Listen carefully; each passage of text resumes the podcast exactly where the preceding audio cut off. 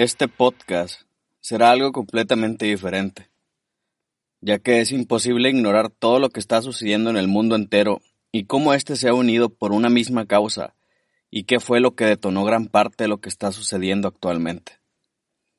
Todo esto es una recopilación de varios sucesos en mi vida y de diferentes estudios que he leído y artículos por diferentes sociólogos y psicólogos en el mundo, de diferentes etnias, colores, raza, y no es la verdad absoluta. Es una opinión basada en mi experiencia y lo que yo he vivido. Recordando mi pasado, me puse a pensar cuántas veces yo como una persona de tez clara he sufrido de discriminación o racismo. Me di cuenta de la gran diferencia entre lo que es la discriminación y lo que es el racismo. Aunque muy diferente, van muy de la mano. A esto se le suma el ya famoso clasismo desde cuentas de memes como White Chicken, donde exhiben a personas que están siendo exageradamente absurdas con lo que están pidiendo, exigiendo, como Mariana Rodríguez, una de las influencers, que más dan de qué hablar de este tema. La realidad es que todos viven en un mundo con una realidad diferente. Pero vámonos por partes. El racismo.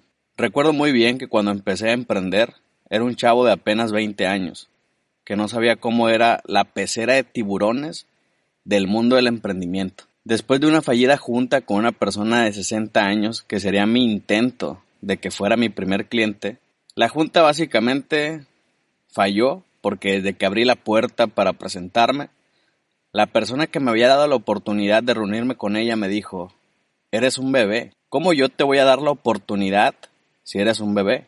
Haciendo alusión a mi edad. Aún así, por respeto, al menos eso pienso yo, me dejó presentar el proyecto y no me dijo que no. Pero todos ahí sabíamos que era un no. Decepcionado me fui al carro pensando en lo que pude haber hecho diferente y me dieron lo que sería mi primer consejo relacionado a lo que es el clasismo.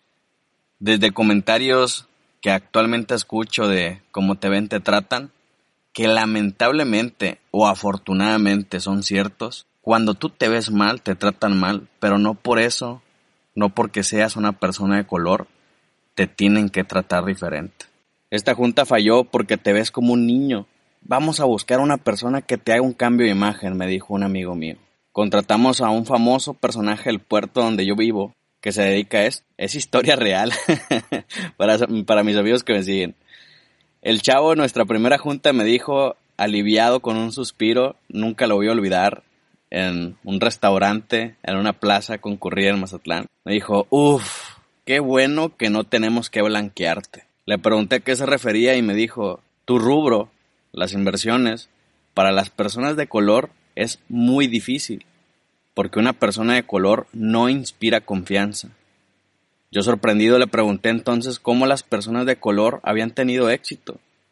Y me dijo, en el mundo no sé, pero en mi programa de cambio de imagen siempre les digo que se tienen que blanquear la piel si quieren tener éxito. Allí me di cuenta de muchas cosas y con todos estos hechos me voló la cabeza. ¿Cómo es posible que la percepción social esté tan dañada a tal punto de no tener confianza en las personas solo por su color de piel? ¿Hasta dónde los comerciales de televisión, las películas, están yendo fuera de la realidad. Nos ha llevado a creer que los blancos son mejores. Perdonen la palabra, pero creo que es una puta impotencia ver esto y no poder hacer nada. Aunque no fui tratado mal por mi color de piel, sí fui beneficiado, según los estándares de la sociedad, por una tez blanca. Aunque nunca podré saber lo que se siente que te traten mal por tu color de piel, sí entiendo perfectamente el sentimiento de que te discriminen. Cuando era paquetero, o cerillo, como se le conoce coloquialmente, recuerdo que me discriminaron innumerables veces. Tenía 13 años. ¿Cómo discrimina siendo un adulto a un niño de 13 años y lo hace sentir mal por estar buscándole la vida? Fue muy difícil para mí, sin duda, asimilar eso a esa edad, porque no entendía muy bien si me estaban discriminando por mi físico o porque era el paquetero. Después me vino un flashback, ahorita actualmente, y me di cuenta que somos más los buenos. Aunque me discriminaron mucho por ser paquetero, y compañeros de mi secundaria se burlaron de mí, aún así son multiplicados por 10 más veces las personas que me hicieron sentir bien. gente que no conocía, gente que me sonreía, un cantante de banda famoso, el mimoso, me dio una propina exorbitante por una bolsa de mandado con tres cosas. Las propinas en Navidad, las sonrisas de la gente mayor, sin duda, somos más los buenos. ¿Y tú?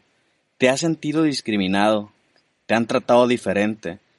¿O te han hecho el feo, por decirlo de alguna manera, por tu clase social, tu color de piel o tus creencias? Déjame en los comentarios.